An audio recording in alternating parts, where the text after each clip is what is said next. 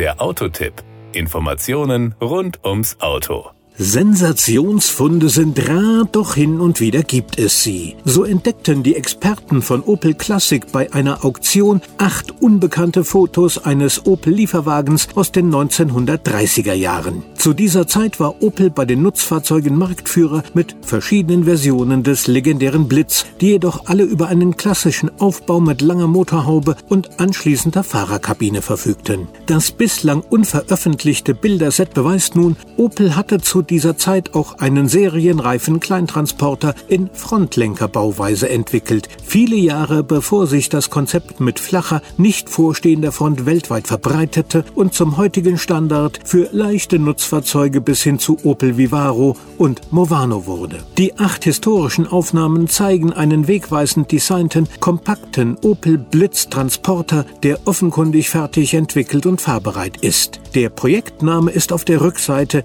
neben dem damaligen Stempel der Opel Fotoabteilung mit Bleistift vermerkt 1.5-23 COE. Die Ziffern weisen auf den Hubraum und den ungefähren Radstand hin. Das Kürzel COE steht für Cap Over Engine, zu Deutsch Frontlenker.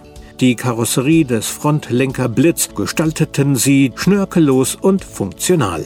Dieses Konzept war in den 1930er Jahren innovativ. Die Frontlenkerbauweise sorgt gegenüber dem damals verbreiteten Haubenwagendesign mit weit vorstehender Schnauze für kompaktere Außenmaße bei gleich großem Laderaum. Das kommt der Wirtschaftlichkeit und der Wendigkeit zugute. Der Motor befindet sich dabei unter oder kurz vor der Sitzbank. Vor Ausbruch des Zweiten Weltkriegs waren erste entsprechende Transporter nur in den USA, Deutschland und Frankreich in kleinen Stückzahlen auf dem Markt. Die einzigen beiden deutschen Frontlenkervertreter von Goliath und Magirus stammten aus den frühen 1930er Jahren und kamen mit einem spartanischen, würfelförmigen Führerhaus daher. Als Antrieb dienten ihnen zwei Takt-Zweizylindermotoren. Stattdessen war die Kundschaft dieser Zeit Autos mit langer Motorhaube gewöhnt, die auch der damalige europäischen Nutzfahrzeugmarktführer Opel in Nutzlastklassen von 0,3 bis 3,0 Tonnen unter dem Namen Lieferungswagen, Geschäftswagen und Blitz